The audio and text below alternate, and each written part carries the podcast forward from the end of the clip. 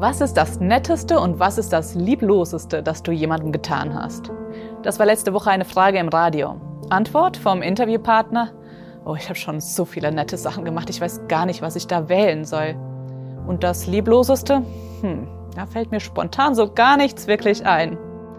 Wenn ich da an mich denke, dann geht mir das ganz genauso. Ich bin schon echt toll.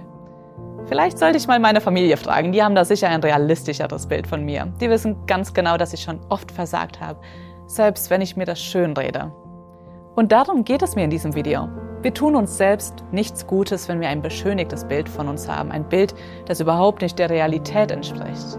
Denn nur wenn wir ehrlich uns selbst gegenüber sind, dann können wir auch etwas verändern.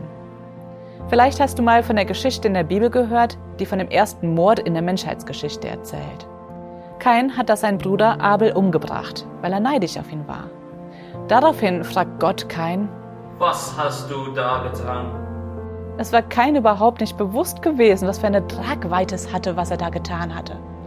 Okay, vielleicht haben wir nie jemanden umgebracht, aber wie oft haben wir Dinge getan und zwar mit voller Absicht und haben dann hinterher gedacht, was habe ich da getan? Kain hatte erst versucht, die Sache vor Gott zu vertuschen. Aber Gott kennt uns. Er hat uns geschaffen und wir können ihn nicht veräppeln. Wir sollten also realistisch sein mit unseren Fehlern. Wusstest du, dass das etwas ist, worauf Gott nur wartet? Nicht, weil er uns klein machen will oder nur darauf wartet, uns zu bestrafen. Nein, er will, dass wir ehrlich unsere Fehler zugeben, weil er nur darauf wartet, sie uns zu vergeben. Irgendwie hat sich in unserer Gesellschaft die Meinung eingeschlichen, dass Buße tun bedeutet, dass man für seine Sünden irgendwie leiden muss, um sie quasi abzuarbeiten. Aber das ist gar nicht, was die Bibel sagt. Buße tun bedeutet, seinen Sinn zu ändern. Es bedeutet, dass man versteht, dass man in die falsche Richtung läuft und dann umkehrt und ab dann in die richtige Richtung läuft. Gott möchte, dass wir ehrlich ihm gegenüber sind und ihm sagen, was für ein Mist wir gebaut haben. In der Bibel im ersten Johannesbrief, da steht, wenn wir unsere Sünden eingestehen, zeigt Gott, wie treu und gerecht er ist. Er vergibt uns die Sünden und reinigt uns von jedem begangenen Unrecht.